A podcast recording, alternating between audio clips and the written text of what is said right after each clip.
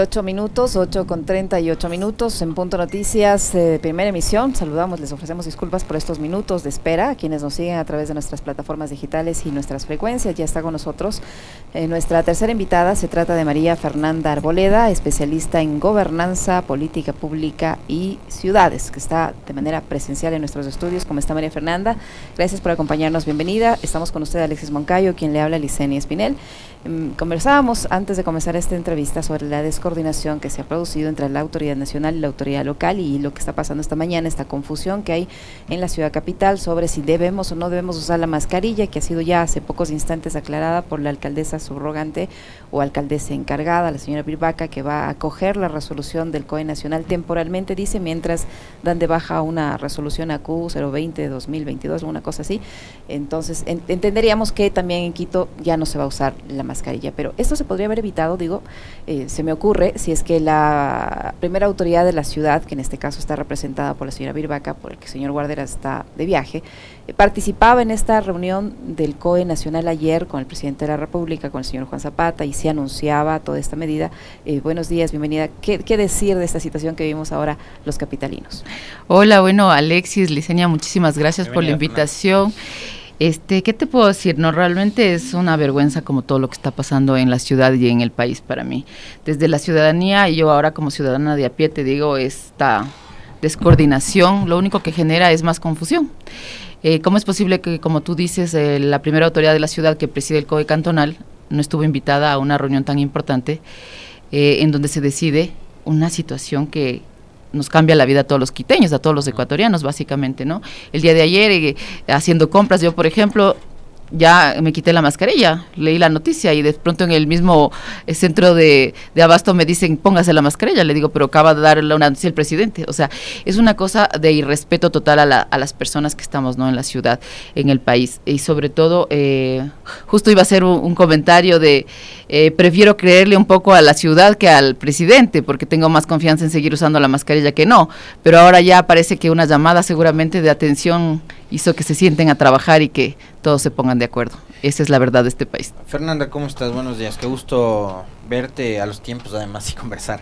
Eh, le invitamos a Fernanda para hablar sobre los problemas que está enfrentando la ciudad, porque es, es, es alguien que conoce muy de cerca, además trabaja en territorio con con la gente en Quito. Y, lo que está pasando con Quito no es algo reciente, ni es algo que sucedió hace seis meses cuando le arrebataron la alcaldía Yunda y lo pusieron a guarderas. Esto es un, son problemas que la ciudad arrastra desde hace muchísimo tiempo atrás. Eh, y es porque la ciudad es dinámica, ¿no? Es porque la ciudad es dinámica, pero también obedece a factores que tienen que ver con, con lo político. Y desde lo político se pueden hacer muchas cosas.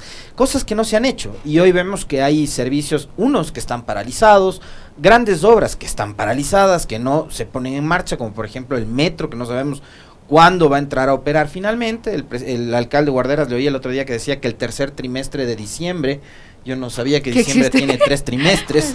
Eh, este, pero bueno, e, es, la realidad. ¿Cómo, cómo, cómo has visto, Fernanda, a Quito eh, alejada de, la administración pública, pero eh, de cerca con los ciudadanos? Así es. Sabes que ahora, un poco alejada, como tú dices, desde agosto más o menos estoy alejada de la función pública. Decidí separarme justamente por estas, eh, digamos, vergüenzas que está pasando el país y la ciudad, ¿no? Estamos hablando de una ingobernabilidad en todo, en todo nivel, ¿no? Yo creo que lo mejor que le ha pasado a, a esta alcaldía realmente es la ineptitud del gobierno, porque todos estamos concentrados cada día en lo que pasa en el gobierno, en Ecuador, en la crisis general y nos estamos olvidando de nuestra ciudad. Y el problema es que esta ciudad ya tiene un nivel de enemistad con el ciudadano. Entonces lo grave de todo esto es que nosotros nos estamos adaptando a vivir en una ciudad que no es amigable, que no te ayuda en nada, que no te da facilidades y el día a día del ciudadano de a pie, el que va en el tráfico, el que se cae en el hueco, el que se le rompe la llanta, al que te roban en la ventana, al que eh, recibes maltrato de la policía metropolitana, al que le quitan la mercadería, se está adaptando a una ciudad no amigable justamente, que antes esto no pasaba. Antes, digamos, en, yo creo que viene una decadencia de administraciones, ¿no? Eh, vamos a recordar el, el, nefasto alcalde Rodas, en el que no tuvo ninguna planificación, no había visión de ciudad, no había vocación, no teníamos un norte. Y que ahí en ese momento yo recuerdo, no sé, no, sé si te acuerdas Alexis, yo denunciaba un montón de casos porque tuve la oportunidad de trabajar más de 15 años en el municipio. Una de las cosas que yo recuerdo denunció Fernanda Arboleda fue el haberse gastado más o menos 2 millones de dólares en un espectáculo cuando trajeron a Sting. Así es, imagínate. Y, ahí, y ahí un personaje que pasó de agache es el actual canciller. Así es, el señor Holguín. Así es, era el secretario de Productividad de la época. Yo recuerdo haber estado en reuniones en el que protesté que por qué vamos a pagar dos millones para un concierto de esta naturaleza. Y bueno, muchísimas cosas que se quedaron ahí, el mismo metro que no que se ha estancado, el mismo parque bicentenario que tuvimos la oportunidad de trabajar el proyecto, el, el mismo metro de Quito que tenía que ya estar operando. Nos dicen que en diciembre se va a dar por fin este, este, esta inauguración, digamos, ¿no? Pero creo que hay muchos análisis que hacer, como te decía, ¿no? Es una vergüenza para los ciudadanos que, que estamos en, en, el otro lado y los que hemos estado adentro, saber que sí se puede hacer bien las cosas, saber que puedes hacer con el, digamos, con el dinero de los quiteños que todos pagamos a través de impuestos, a través de tasas, obras que no se están haciendo. Si estamos hablando de un, de un Ecuador que no tiene inversión pública, imagínate eh, la ciudad de Quito, que la ciudad de Quito ahora se, se está escudando en la ineficiencia de un gobierno para no hacer absolutamente nada. Y como te digo, aquí el ciudadano a pie es el que sufre. Estaba revisando, eh, imagínate cuando daba declaraciones sobre la alcaldía de Rodas y todo estaba mal, pues ahora no hay nada mejor tampoco. No, no veo ninguna política pública eh, de este consejo, no veo nada absolutamente de este consejo, porque hay que decir claramente, señores, que aquí hay una responsabilidad del Consejo Metropolitano. Porque el alcalde llegó, porque llegó, porque se pusieron de acuerdo y le pusieron a él. Y así fue nomás, más allá de, amores y desamores con el señor Yunda. Aquí el señor alcalde era concejal. Y todos los concejales que se hicieron amigos para ponerle de alcalde, ¿no es cierto? Ahora se hacen de la vista gorda. Tú ves en las cuentas de Twitter, que ahí no se hace ciudad, por supuesto, todas las, eh, las rendiciones de cuenta. Digo, ¿qué estarán diciendo? Porque nosotros que estamos fuera, porque yo te digo, antes tuve la oportunidad de estar adentro y ver los torres de cerca y claro, uno se enteraba de los proyectos. Y desde afuera no sabes nada, porque todo el día te pasas maldiciendo a la administración pública de los malos servicios, desde el agua, desde la luz, desde el teléfono. Bueno, esa es una telefonía privada, pero quiero decir, desde los baches, que te caes en el hueco y que tienes miedo de dejar. Este momento acabo de sacar mi computadora del auto, no por, nunca se sabe no, no, puedes tener la seguridad que no te van a romper el vidrio. Precisamente eso le iba a decir María Fernanda. ¿Cuáles deberían ser las prioridades, no solo del alcalde, sino del consejo como tal, del municipio en su conjunto, tomando en cuenta la situación tan dramática en la que está la ciudad en materia de, seguridad, con una inseguridad campante, uno tiene miedo de salir a la esquina y que en el cajero le agredan o le roben, como pasó, por ejemplo, en, en, Ibarra, de, de, los problemas de movilidad, con ese tráfico impresionante que hay en las horas pico, eh, con, con la situación de las calles como tal, con, la, eh, con el desempleo, con la situación de gente eh, de calle, con, con, gente sin, sin trabajo. En fin, son tantos los problemas que nos afectan, pero que no vemos una respuesta coordinada, organizada, ni una política pública que nos lleve a solucionar estos problemas. Sí, es, la situación es, es bastante grave, ¿no? Eh, creo que desde nace desde una estructura municipal deficiente, desde equipos municipales no técnicos, desde el hecho de no tener un plan de ciudad. La ciudad como todo, como una empresa, como una como la radio, como todo tiene una estructura, ¿no es cierto? Tiene una organización, tiene que tener una visión, una misión. Si tú preguntas a cualquier ciudadano común, nosotros que estamos aquí sentados, ¿cuál es la vocación de esta ciudad?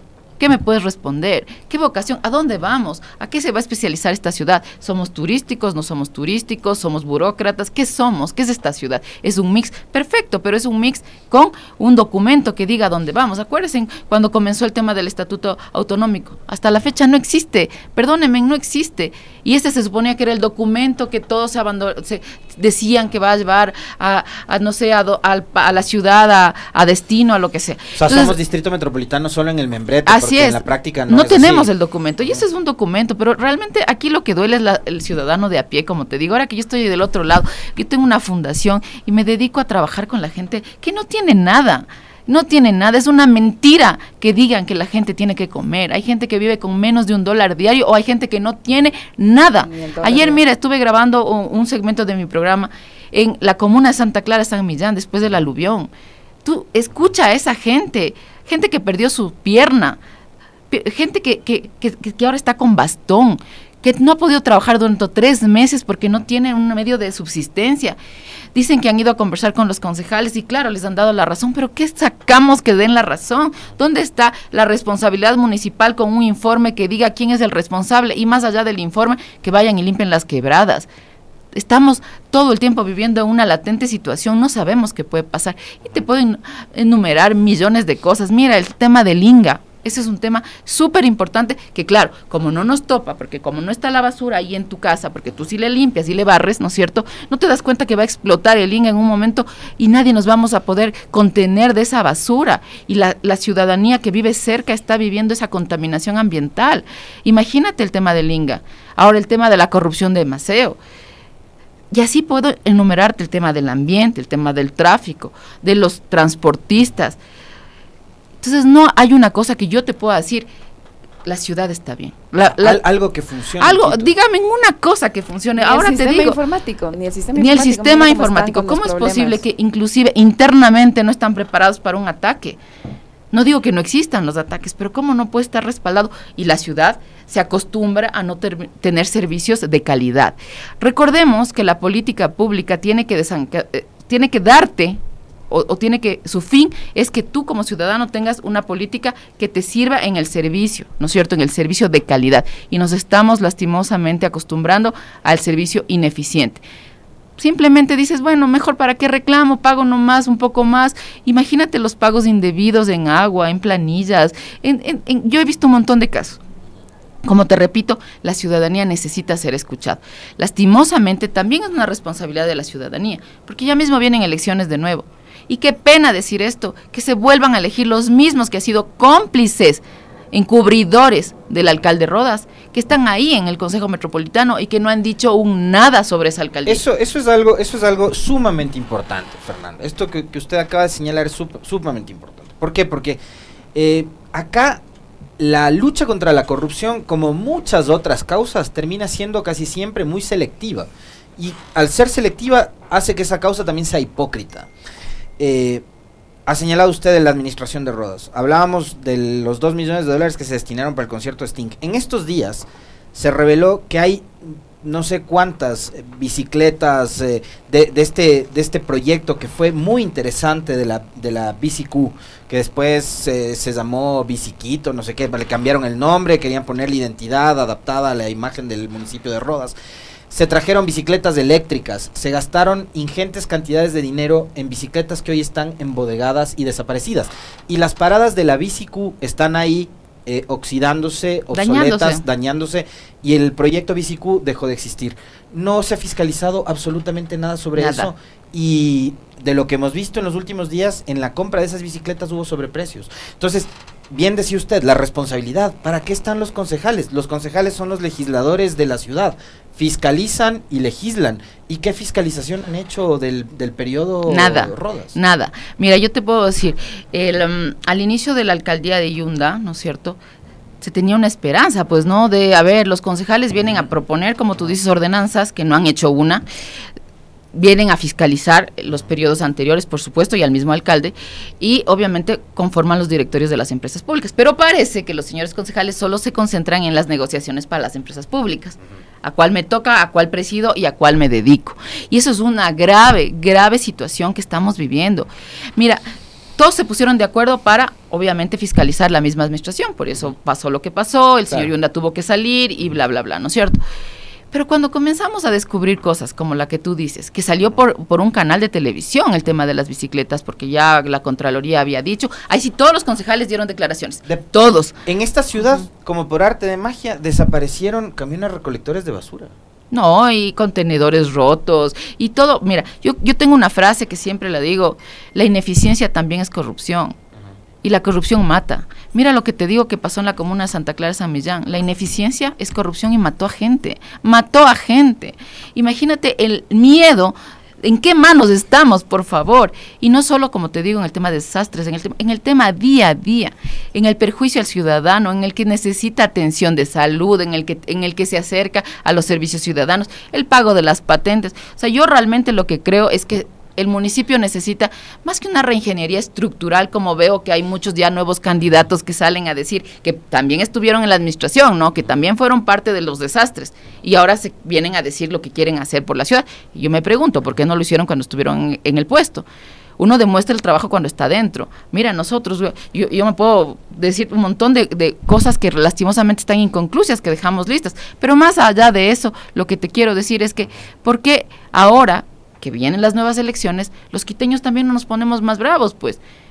Y pongamos a gente nueva, gente técnica, no los mismos de siempre. Ya no es momento, ya les hemos dado la oportunidad, imagínate, dos periodos seguidos y no veo ninguna solución. Tengo una lista, mira lo que es seguridad, el ambiente, el empleo que tú decías. ¿Dónde está la, eh, corporación con Quito, la, agencia de desarrollo, dando, eh, eh, ¿cómo se llama?, créditos a microempresarios, pero con innovación, con tecnología. el ciudadano de a pie, el que está con el caramelo, el que vende en la calle, ¿qué innovación puede tener? Necesita comer al día. ¿Y qué, qué, qué tienen? Represión en las calles y les quitan la mercadería. Eso es lo que podemos, mira el tema de la vivienda. Hay proyectos abandonados desde la alcaldía de cuando terminó Augusto Barrera. Rodas los dejó morir. Viviendas abandonadas en Solanda, en la cuatro, o sea, que no, que ya estaban terminadas y por ineficiencia municipal no se han entregado a nadie. Ese dinero es de todos nosotros. Esa es la gravedad. Que como vivimos, como te digo, distraídos por la ineficiencia gubernamental, distraídos por lo que ahora sí las mascarillas, distraídos porque viene la boda de no sé quién, y nos olvidamos de que te caíste en el hueco y se te rompió la llanta. No importa, le cambio la llanta y le parcho. El costo, el costo de vivir dos horas. Mira, yo salí hoy de la mañana 7 y 15 de Ponciano y casi llegué 8 y media de la mañana. Mi vida perdida en el auto durante más de una hora cuando tú puedes hacer un montón de cosas en productividad y eso nos pasa a todos los, los, que estamos fuera de la administración. Entonces yo creo que es momento, como les digo, de sentarnos en verdad a pensar qué queremos de ciudad, a dónde va la ciudad, qué vocación le vamos a dar a esta ciudad y qué vamos a atacar. Urgente, empleo. La ciudad más afectada por el empleo es Quito. 14% de Imagínate el 14% de desempleo a este nivel. Es el más alto que hemos tenido. Segundo, el tema de seguridad. Cierto es que el municipio no tiene la seguridad directa, pero tenía pues los UPCs, ¿no? Tenía el tema de, de, luces, tenía la coordinación con la Policía Nacional. No podemos vivir pues con el miedo que nos roben. El tema de la migración es un tema que está aquí y se va a quedar. Ya no podemos seguir siendo eh, ciegos a este problema. Hay que darles una solución, por favor. En la fundación que yo presido atendemos el 80% de casos de personas extranjeras que no tienen que comer y duermen en la calle albergados, imagínense en eso. Eso es una política pública de solución nacional y local el empleo, como te digo, política pública para apoyar al emprendimiento, a la innovación. Sí está bien la innovación y hablar de tecnología, pero no todo el mundo tiene ni siquiera acceso. Que antes había acceso, ahora ya ni siquiera la gente ha retrocedido en vez de avanzar. Entonces, ¿qué te digo? Y bueno, y por último, para concluir, el metro de Quito. Esperemos que por fin el metro comience a funcionar en diciembre de este año con este concurso que han lanzado para el operador de forma directa, es una, no es una concesión, es una operación, pude la, tuve la oportunidad de revisar las bases y de entender de qué se trata. Y sobre todo que este, que es el proyecto más grande de la ciudad, que fue tan manipulado por Rodas, acuérdate, diciendo que toda la plata está ahí, pero toda la plata también hay un lucro cesante, hay un montón de dinero que se quedó, la amortización, todo ese dinero que perdemos, que perdemos los quiteños. En medio de la polémica ya pues ahora es momento de inaugurar. No nos importa quién inaugure, si es eh, Guardera, si era Yunda, si era Roda, si era quien sea. Lo importante es que nos podamos sentar en el metro y podamos, podamos trabajar alrededor del metro y que exista una cultura de ciudad hacia un metro que te transporte de forma decente y te conecte. Eso es todo. ¿Y usted ha podido observar este proceso que menciona sobre el metro, si está dentro de lo, dentro de lo que debe ser? Eh, porque hubo hace no hace mucho también nuevamente eh, cuestionamientos al, al, concurso, yo recordaba al, al exalcalde Barrera eh, en este espacio decir que estas denuncias que salpicaban a gente relacionada con el metro lo que buscaban eran entorpecer estos concursos para dejar que sea un privado el que opere el metro Sí, sabes que no tengo eh, ninguna duda. Eh, tuve la oportunidad justo desde la veeduría, también conforme una veeduría ciudadana para unos temas más bien de mujeres.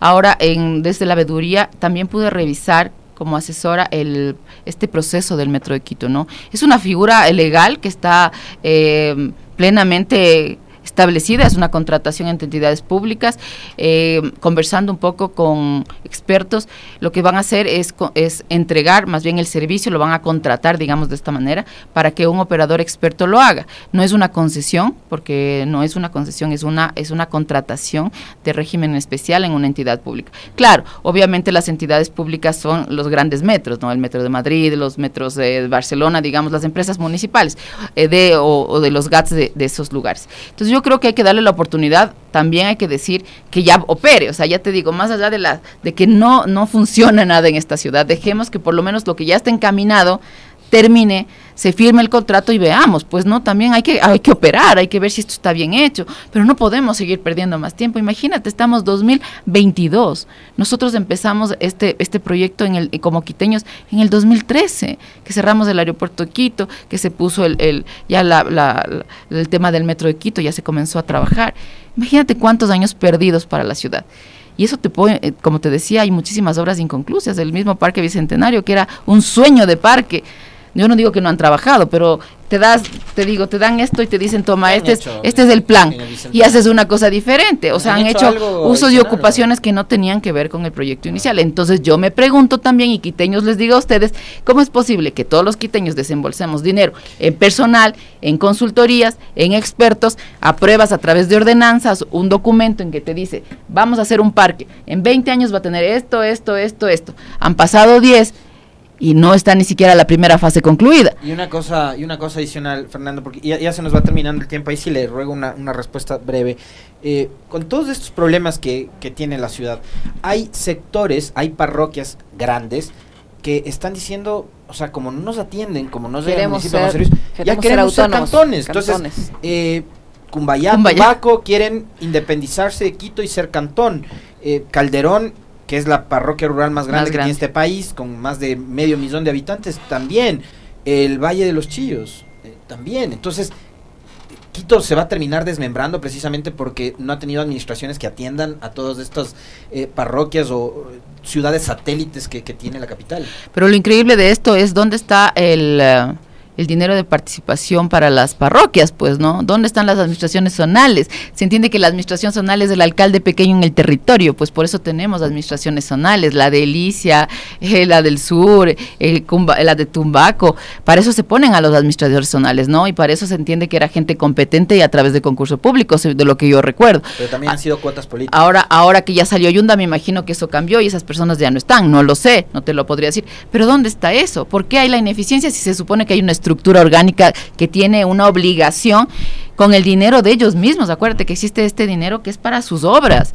Entonces ahí sí me pregunto dónde está la autoridad, dónde está el dinero, ¿no es cierto? Y por qué, obviamente, con justa eh, reclamo los ciudadanos quieren ser independientes, pues. Pero para eso necesitamos, pues, un modelo de ciudad aprobado también, ¿no? ¿Dónde está el estatuto? ¿Dónde están todos estos documentos que supuestamente se estaban construyendo? Entonces, para concluir un mensaje, o sea, por favor, analicemos bien a quién vamos a poner. Ya no es cuestión de decir partidos no partidos, o sea, por favor, gente que tenga conocimiento, porque la ciudad es como una gran empresa, necesitamos un gran administrador, una persona competente, concejales que sepan legislar, que no se peleen por los directorios. Prefiero que se dediquen a legislar, que propongan ordenanzas, políticas públicas y que el ciudadano finalmente esté contento y viva en una ciudad que le anime a levantarse todos los días e ir a trabajar. Ese sería el anhelo de absolutamente todos. Muchas gracias, Fernando. A ustedes. Muy amable.